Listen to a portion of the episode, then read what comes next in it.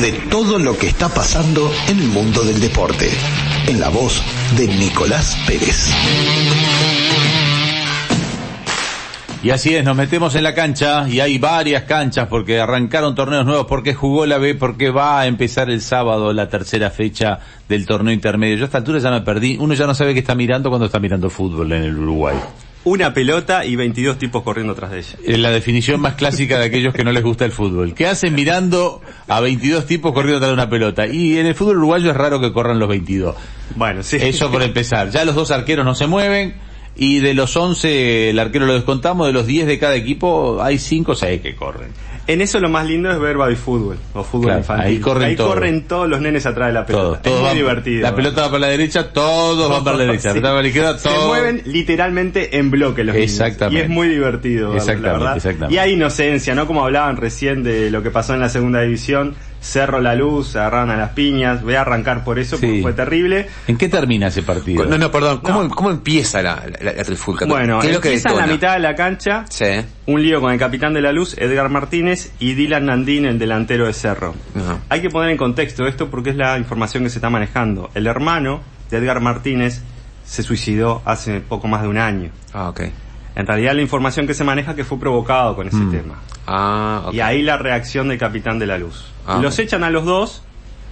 eh, cuando se va Edgar Martínez, le tiran una petaca de vidrio. Va y se la lleva al juez, lógicamente. Sí, claro. El juez ahí ya empieza a hablar con la gente de seguridad. Había muy poca seguridad privada de Cerro y poca seguridad también del Ministerio del Interior. Había pocos efectivos. Eso, eso depende de la, de la organización de- del partido, porque Exactamente. eso, eso lo contra- es contratado. De hecho, eh, la AUF reconoce que cada vez los equipos están achicando más el presupuesto. Y van Por la 200 seguridad. personas, además.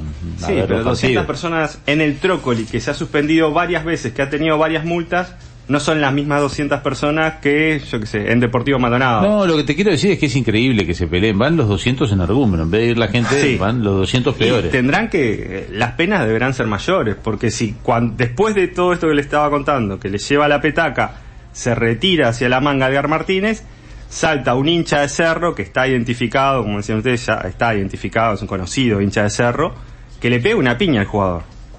Y por el otro lado se trepa uno, como decías vos, Tatín, por el alambrado y empuja a otro que lo deja sentado, a otro jugador de la luz. Y bueno, esos, esas personas no pueden estar más en un estadio de fútbol.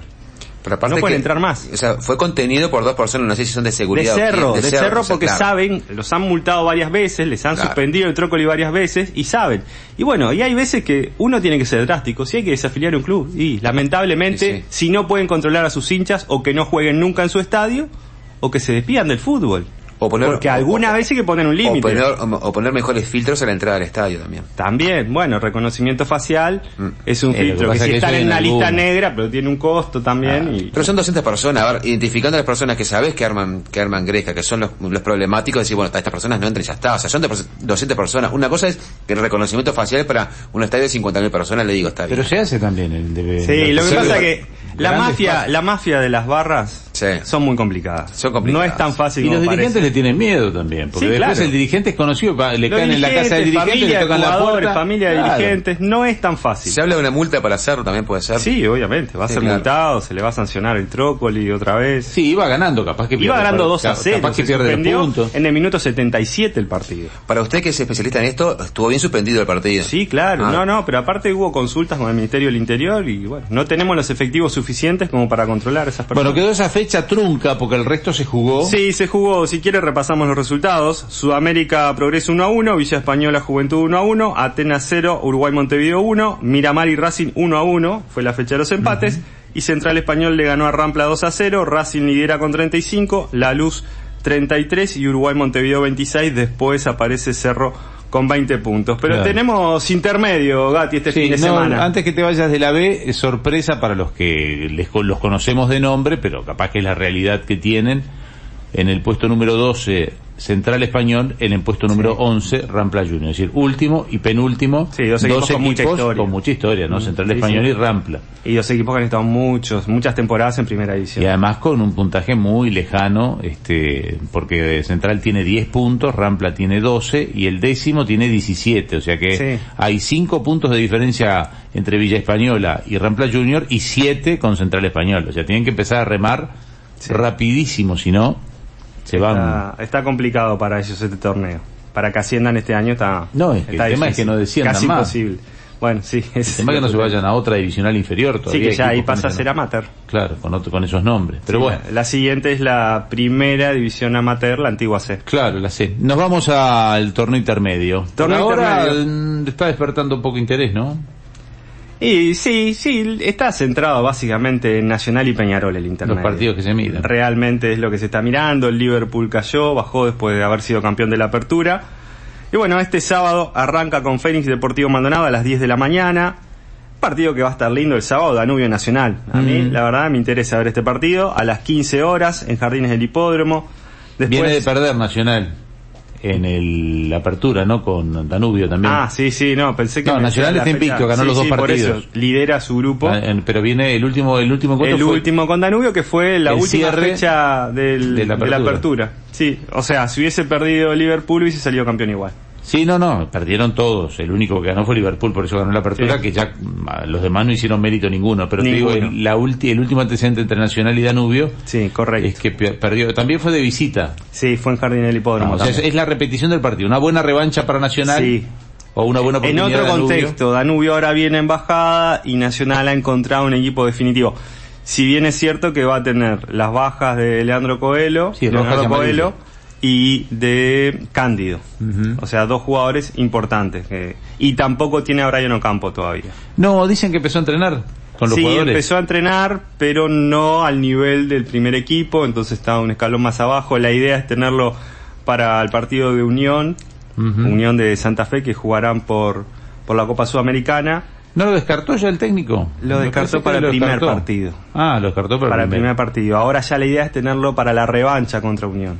O sea que, bueno, ha, ha sido un tema Y no complicado. lo quedaron apurar porque creo que lo... No, que ya se, había lesionó, roto justamente porque se había apurado en una recuperación de una lesión. Entonces también hay temas psicológicos en esto, ¿no? Eh, sí, ¿cuál es? Volver a jugar bien. No, las presiones. Ah, obvio, el apuro. En cuanto el apuro. a, a la presión de que tiene la hinchada, que vuelva a campo, que vuelva a campo. A veces Claro. decís no tengo dolor, por, a eso me refiero. Eh, dejas pasar un dolorcito y, Claro, y claro. no estás recuperado 100%. Sí, sí, sí. Eso es, es real. Bueno, seguimos con los partidos. El domingo, River Plate, eh, Boston River a las 10 de la mañana. Plaza Colonia Cerrito a las 5 de la tarde. Y Peñarol Liverpool a las 18 horas. En el campeón del siglo, Peñarol eh, Partido que también puede con- marcar el- las chances de, de Peñarol o de Liverpool en este torneo. Sí, sí, sí. Sí, de hecho, y se puede despegar Nacional. Mm. En la anual, En la anual. Nacional está primero en la anual. En Peñarol van a haber cambios, bueno, ya eh, no tendrá a Menosa en la saga, Matías González, el juvenil que jugó el otro día el clásico de la tercera, que ganó Nacional 2 a 0 y salió campeón con el chino Recoba como entrenador. Entonces ascendió a Matías González Peñarol al primer equipo. Eh, vamos a ver qué pasa si pone a la Quintana, que fue la figura entrando el segundo tiempo. No tiene un, un once definido Peñarol en este momento. Nacional sí, esa es la diferencia principal entre ambos. Y que Nacional va de menos a más y Peñarol le ha costado muchísimo este intermedio. Se cierra la fecha el lunes, Rentistas Albion a las 3 de la tarde y Wanderer Torque a las 19 y 15 horas. Copa AUF, lo vi también que estaban hablando de la Copa AUF. Ah, Copa AUF mí- Uruguay. Para mí un disparate esa copa. 76 clubes de casi todo el país, no hay equipos de 33, pero no porque eh, no haya querido la OF ni la OF, sino que 33 no quiso poner a ningún equipo Claro. eh, para representar a su departamento. 76 equipos, los, los grandes, Peñarol Nacional, ingresan en la tercera fase de la competencia, son partidos eliminatorios y el ganador recibirá 100 mil dólares, el campeón de la esto es Copa una obligación de FIFA, se juega por obligación Sí, de sí, FIFA. sí. Esta es una sugerencia que se hace ya hace un tiempo la FIFA, cada vez insiste más en esto, en casi todo el mundo ya está implementado. En- en- en- es un poco este el que juguemos todos contra todos. Claro. Por contrapartida, hace no mucho, Florentino Pérez, presidente del Real Madrid, dijo algo que para mí es lo real. Hagamos una liga en donde jueguen los equipos que la gente quiere ver. Y Y, entonces, eh, no me, porque él lo dijo muy claro, a mí en la Champions los primeros partidos no me interesan. Cuando juega el Burfagen contra el Sunzungen, yo digo, ¿para qué está el Burfagen contra el Sunzungen? ¿Quién lo va a ver? Eliminémoslo y pongamos a Real Madrid directamente contra el Paris Saint Germain. Hagamos un torneo más corto con gente que lo mire y tenga convocatoria mundial los partidos. ¿Quién vio el partido de Tacuarembó contra Cooper? ¿O quién bueno, nadie porque no se transmitió, Bueno, pero punto. ¿quién- no, pero ¿quién lo vio? ¿Quién lo vio? ¿Quién, ¿Cuántos fueron? no, pero hay gente que, que, bueno, que es del interior. Yo creo que tiene, lo positivo que tiene es que pueden, un equipo de cuarta división, un equipo amateur, Sí. puede cruzarse con un Peñarol Nacional si se le dan las cosas y sería histórico. De otra forma no pueden jugar nunca. No, está bien, capaz que mejora el fútbol uruguayo. Lo que pasa es que la sensación Y es es que... vidriera, para un negocio es vidriera para algunos jugadores Sí. que si no, Yo no quieren sí. verlos. Por ejemplo, para, para parcialidad de Paysandú, por ejemplo. No sé, por decirte algo. Juega el departamento de Paysandú contra, no sé, contra Tacuarembó. ¿Por qué, por qué tiene que ser contra Nacional? Contra Tacuarembó. Yo creo que puede haber una, buena- una buena parcialidad. Hay protagonismo y hay identificación de, digamos, de, de territorio por parte de... Yo creo que si se impone con el tiempo va a llevar gente. No es fácil, es cierto lo que dice Jorge. No, Hay equipos que tienen la concentración de, de la mayoría de, de los hinchas porque son equipos populares y otros que no, que son la mayoría que no Igual son la Copa, en el la Copa ¿dónde la buscas? ¿Dónde sabes los partidos? ¿Dónde sabes los horarios? En auf.org.uy. Claro. Eh, en la página que... Porque ahí hay un tema de transmisión, porque Tenfield tiene los derechos de los equipos de la Asociación Uruguaya de Fútbol y no de los de OFI. Mm, Entonces en- no está definido eh, si se van a transmitir. Bueno, lo que sí está definido es que no se van a transmitir todos los partidos y que Tenfield va a transmitir un partido por etapa. Ayer no se pudo ver Tacuarembó Cooper, que ganó Tacuarembó 5 a 1, ni Oriental Bellavista, que ganó Bellavista 1 a 0. Hoy hay partidos, Durazno Salus a las 20 horas. Ya jugaron en la primera fecha de, de la C, la primera división amateur, Durazno Salus y ganó Durazno 1 a 0. Pero esto es por la Copa of Uruguay, no tiene nada que ver. Y hoy también juegan Barrio Olímpico y La Valleja de Minas. Esto es en Minas a las 21 horas. Después se, se vuelve a retomar la competencia la semana que viene, el miércoles que viene. Eh, vamos a ver, esto también es un Bien. experimento. Igual ¿no? te voy a ser sincero, porque Sí. mira, yo acabo de abrir la página de auf.org.uy. Voy a la parte donde dice campeonatos. Allá a la izquierda. Entonces dice campeonato uruguayo, ¿no? Campeonato uruguayo, segunda división profesional, división amateur, divisional D, Copa AUF Uruguay, Ahí. sub 14. No, no es su 14. Sub 14 juvenil. Es esta. O sea que tengo que guiar acá y acá tengo el fixture. Sí, Bien, acá tengo entonces el fixture. Tengo que, que entrar a un link, sí, no. entrar a otro No es link, que sea una práctica entrar que- a campeonatos y recorrer dentro del campeonato. No es que esté práctico, Digo, que la- que entras a noticias. Bueno, cambió, cambió la comunicación de la AUF también. si quieren que lo pongan la, si quieren darle a la AUF este campeonato de prioridad, que lo pongan en la portada. Y bueno, si querrán que ellos mismos piden a los medios, porque me han llegado los mails, que se le diga Copa AUF Uruguay y no Copa Uruguay, como generalmente y popularmente se le ha dicho a esta Está posible torneo de integración. Hoy, Pero también está en la difusión. Hoy, por ejemplo, juega Barrio Olímpico de Minas contra la. Valleja de Minas y Durazno contra Salud. Contra Salus. Bueno, el Salud más o menos es conocido por, por el agua mineral. Y sí. es de nuevo París. eso.